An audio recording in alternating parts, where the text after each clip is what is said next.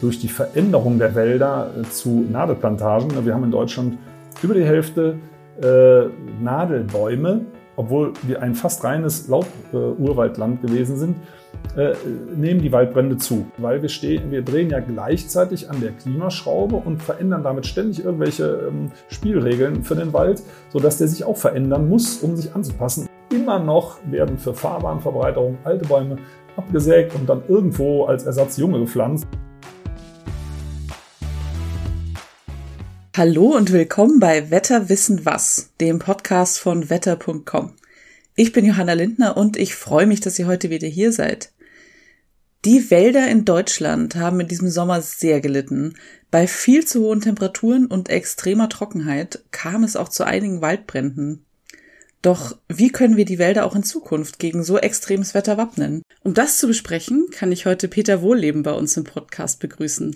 Er ist Förster, Autor und hat unter anderem das geheime Leben der Bäume veröffentlicht.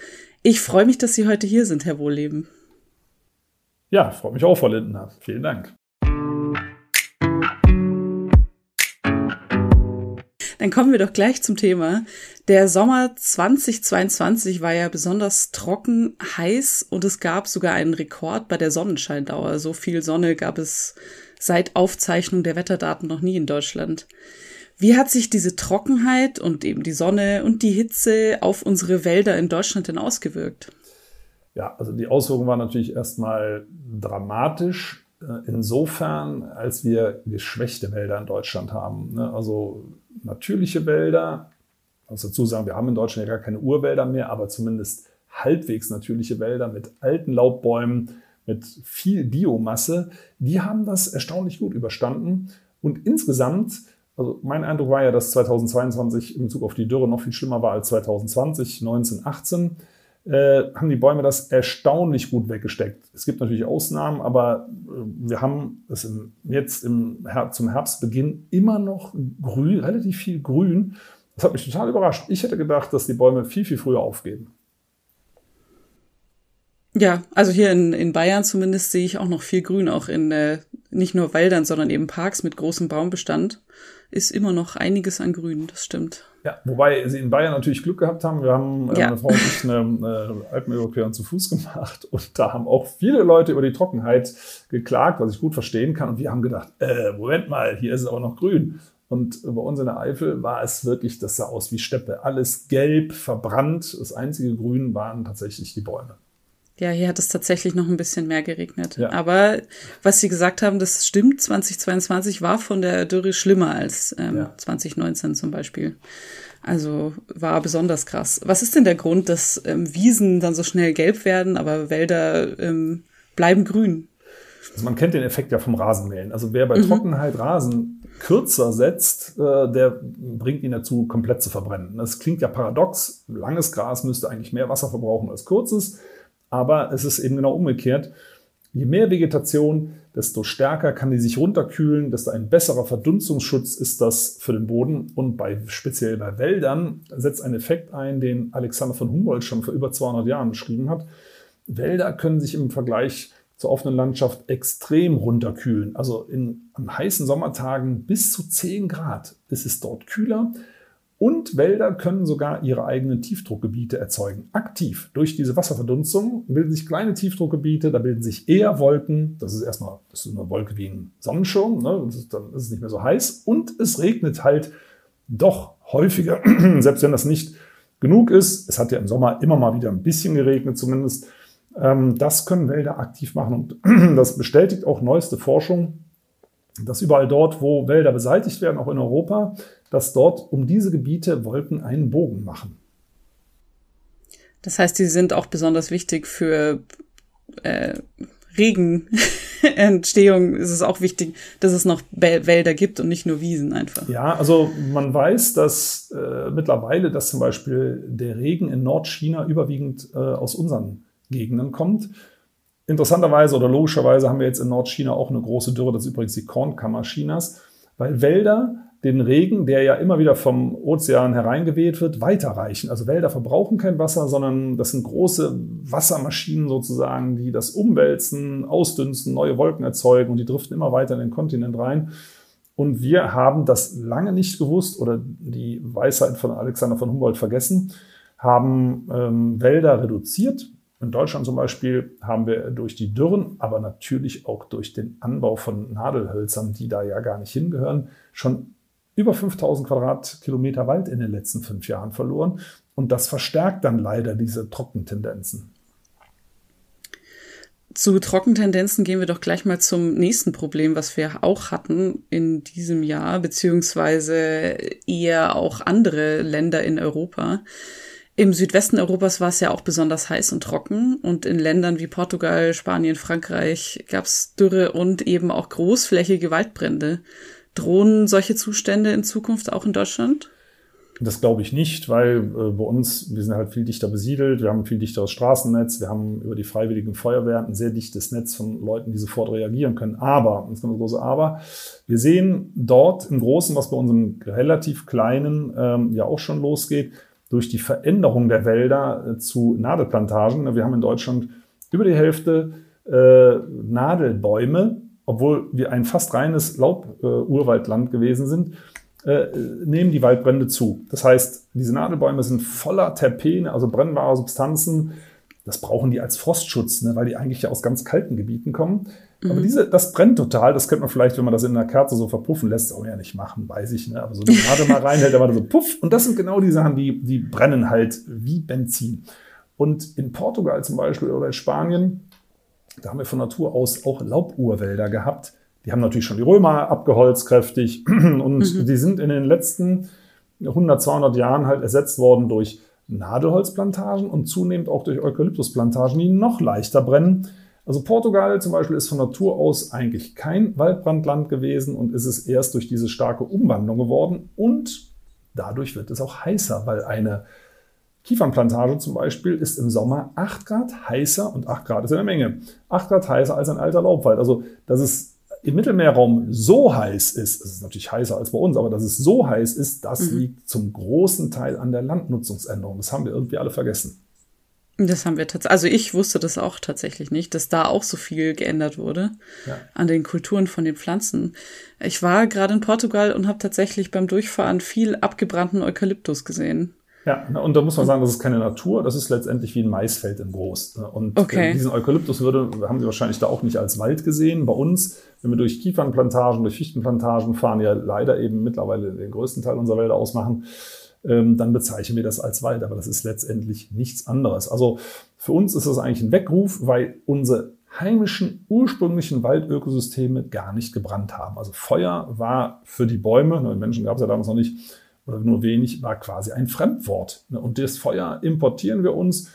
Und wenn wir Kahlschläge machen, dann wird es noch schlimmer. Auf Kahlschlägen heizt sich der Boden an heißen Sommertagen teilweise auf über 60 Grad auf und dadurch trocknet dieser, dieser Schlagabraum, so nennt man das, Kronen, Reisig, Nadeln, was dann übrig bleibt vom Holzeinschlag, das trocknet halt ganz stark runter und brennt sehr, sehr leicht. Aber es ist immer Brandstiftung. Es ist nie der Blitzschlag, es ist nie die Glasscherbe. Das sind alles moderne Märchen. Es ist immer fahrlässige oder vorsätzliche Brandstiftung.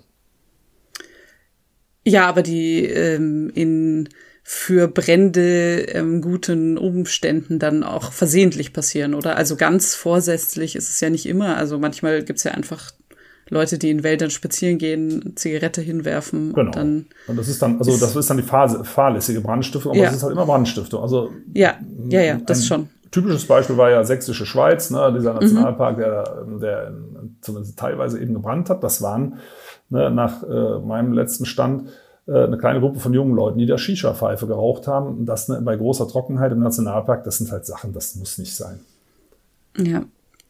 Was sind denn sonst noch Risikofaktoren für Waldbrände in Deutschland? Also Risikofaktoren, es, es ist natürlich der Klimawandel, aber es ist vor allem die Abwesenheit von natürlichen Waldökosystemen. Und dazu gehört auch Totholz. Das ist ja ganz, ganz groß in die, in die Kritik sozusagen gekommen. Und äh, unter Ökologen ist das so ein beliebter Move, dass man, wenn man so einen Totholzstamm findet, da reingreift und selbst wenn es Wochen oder Monate lang nicht geregnet hat, kriegt man da immer Wasser rausgedrückt. Weil große, alte, verrottende Stämme sind wie Riesenschwämme und dann trocknet so außen so ein bisschen die Schicht aus und isoliert das und innen drin ist es nass. Und alte, verrottende Stämme sind Feuerbremsen. Also das beschleunigt nicht den Waldbrand, sondern das bremst ihn. Also das wird häufig verwechselt, dieses feine Reisig, was jetzt nach Kahlschlägen übrig bleibt und sich in der Sonne äh, aufheizt, das ist natürlich furztrocken, das brennt wie nix.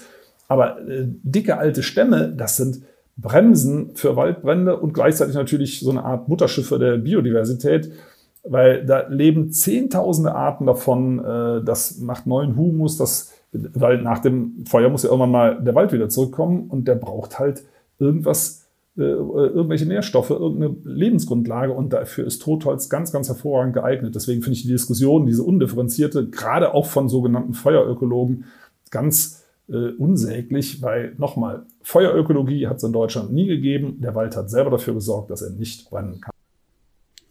Das heißt, das Totholz irgendwie wegzuräumen würde eher das Gegenteil ausbringen, was Sie jetzt, wie Sie sagen. Genau, also das Totholz wegzuräumen, verarmt die Ökosysteme zusätzlich, die, die wir eh schon geschwächt haben. Also man muss noch mal kurz zusammenfassen. Wir haben nicht heimische Baumarten gepflanzt, die unsere Pilze, Bakterien und so weiter gar nicht fressen können. Das heißt, das Ökosystem ist massiv geschwächt. Dann machen wir noch Kahlschläge, machen alles kaputt. Und wenn es äh, um damit der, der Kram, den wir da kaputt gemacht haben, nicht auch noch brennt, räumen wir noch die letzten Nährstoffe raus und meinen dann, wir machen das besser. Also das ist ja, das grenzt ja schon fast an Wahnsinn. Also von daher, man sollte das dringend ändern. Ansonsten ist man ja auf demselben Weg wie Trump unterwegs, der empfohlen hat, die Wälder zu fegen. Stimmt, da gab es das äh, sehr berühmte Zitat, genau. dass er die Wälder fegen wollte, wie in, Richtig, in Finnland hat er nicht auch gesagt, in ja. Finnland, oder? Dass sie ja, das ja. irgendwo in, in, Nordeuropa machen und das sollte man in Kalifornien auch so machen. Ja, was die Finnen natürlich sehr witzig fanden, weil sie es natürlich nicht machen. ja, da gab es ja dann äh, im Internet große Freude und ganz genau. viele Memes dazu, ja. Ähm, das würde in Kalifornien aber wahrscheinlich auch nichts bringen, wenn man da den ähm, Waldboden aufräumen würde, oder? Ja, kommen wir zu Kalifornien. Also in, überhaupt an der Westküste in der USA, diese großen äh, Waldbrände, die es da gibt, die gibt es, weil der Mensch da auch schon seit 150 Jahren kräftig aufräumt. Übrigens auch deutsche Förster. Die haben das, was sie hier veranstaltet haben, auch ähm, in Nordamerika gemacht. Und ähm, ich habe es speziell in British Columbia gesehen, dort unterstützen wir ja einen kleinen Indianerstamm, dessen Reservat abgeholzt werden soll. Das sind die Quäker-Indianer.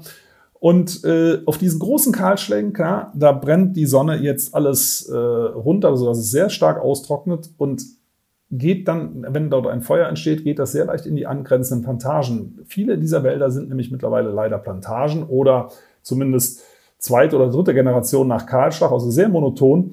Während die alten ursprünglichen Urwälder, die heißen ja nicht umsonst Küstenregenwälder, die sind voller Moose und Fahne und dicke alte Stämme und auch tote Stämme. Das trieft vor Feuchtigkeit. Das können Sie, also können Sie Streichhölzer reinschmeißen, so viel Sie wollen. Sie können das nicht anzünden, während nebendrauf an den Kahlschlägen eben äh, das sehr schnell brennt. Und dann kommen Leute dahin und sagen, ja, man muss die Wälder mal gezielt anzünden, lieber kleine Feuer als große. Und ich sage, Leute, jetzt kommt doch wieder zur Vernunft. Wir brauchen die alten Waldökosysteme dort.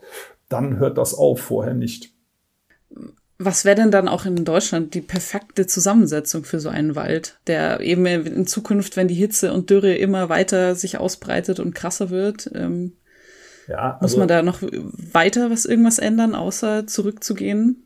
Das ist immer das Schöne, wir hören heute so viel von Waldbau und Waldumbau, aber Wald kann man nicht bauen, weil wir Wald überhaupt nicht verstanden haben. Also wir wissen zum Beispiel, dass Bakterien unglaublich wichtig sind für Wälder. Äh, Bäume arbeiten sehr viel mit Bakterien zusammen äh, und das sind äh, wirklich Game Changer. Nur wir kennen die nicht. Also in, in zwei Esslöffeln voll Walderde haben norwegische Forscherinnen und Forscher über 40.000 Bakterienarten gefunden. Also 40, nicht 40.000 Bakterien, sondern 40.000 Bakterienarten. Und mhm. man weiß gar nicht, was sie machen.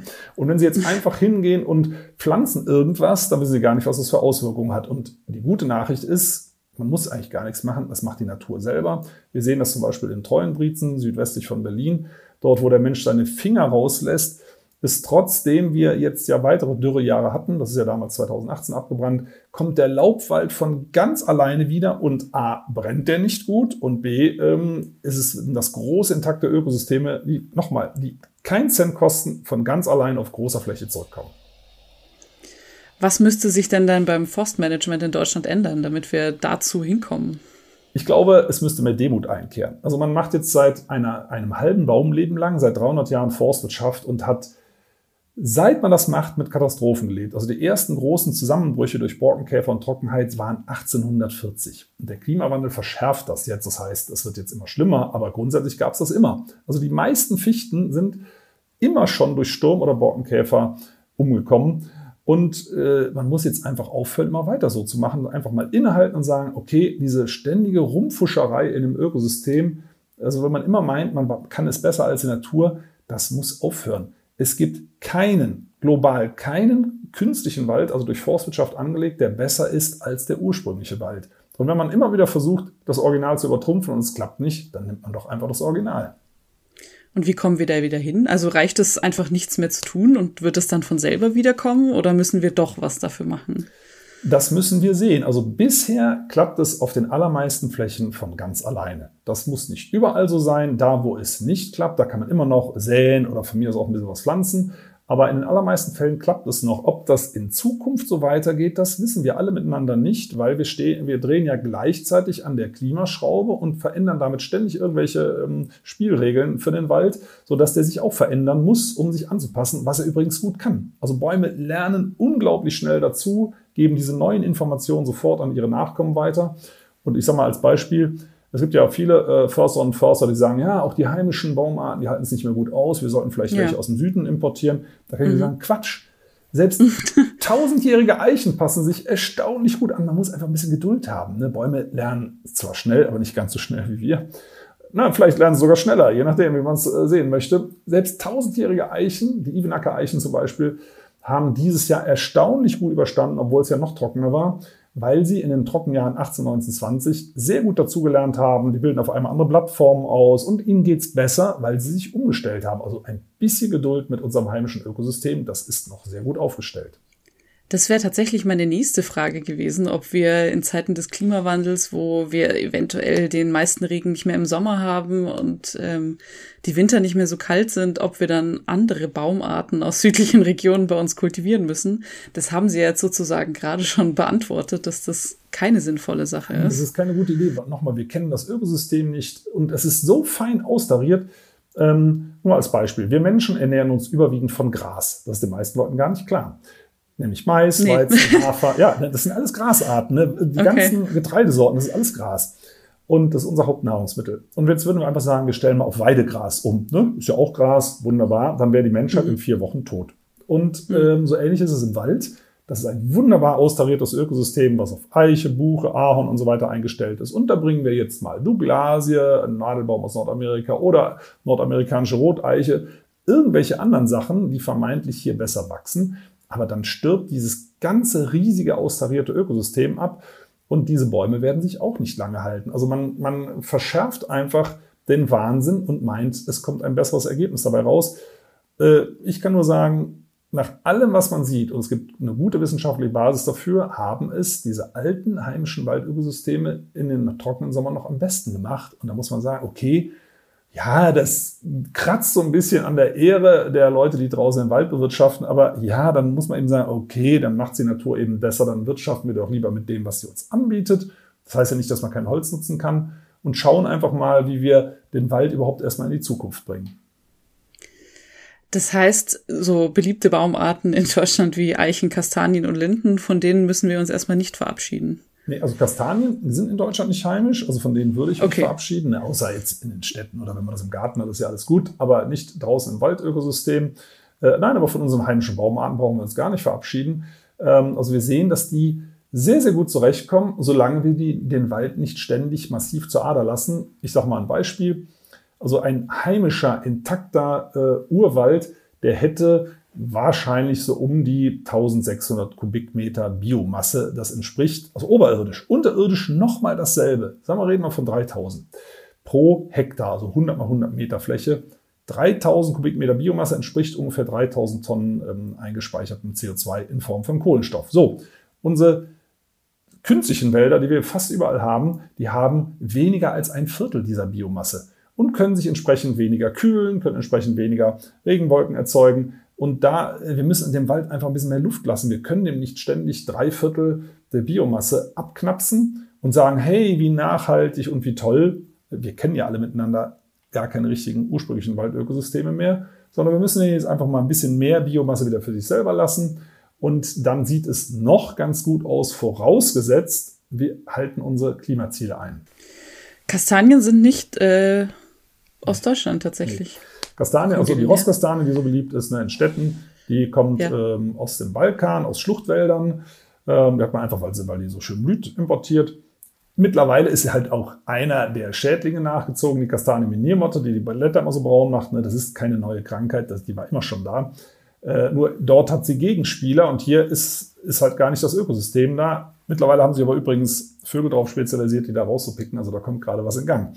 Äh, und die Esskastanie, die haben die Römer schon eingeführt ähm, als Marschverpflegung für die Soldaten. Ne? Ähm, es hat alles Sinn gemacht. Es ist genauso ein Anbau wie Getreide, aber mit Wald hat die Esskastanie zumindest hier bei uns nichts zu tun. Okay, gut, das wusste ich tatsächlich nicht. Das ist äh, interessant. Was kann ich denn als Einzelperson jetzt tun, um Wälder irgendwie zu schützen, beziehungsweise auch vor Waldbränden zu schützen? Also im Zuge Waldbrände ist natürlich einfach nichts ja. äh, Brennendes äh, aus dem Fenster werfen oder äh, Feuerchen im Wald machen oder Autos mit heißen Katalysatoren irgendwo im Gras parken. Ne? Das sind ja auch so beliebte Entstehungspunkte für Waldbrand. Für Wald generell kann man sehr viel tun. Also es geht schon los. Aufkleber äh, auf dem Briefkasten, bitte keine äh, unverlangte Werbung einwerfen. Können Sie hier bei uns in der Waldakademie kostenlos bestellen. Wirkt in 80, 90 Prozent der Fälle und rettet schon mal eine Million Bäume in Deutschland pro Jahr.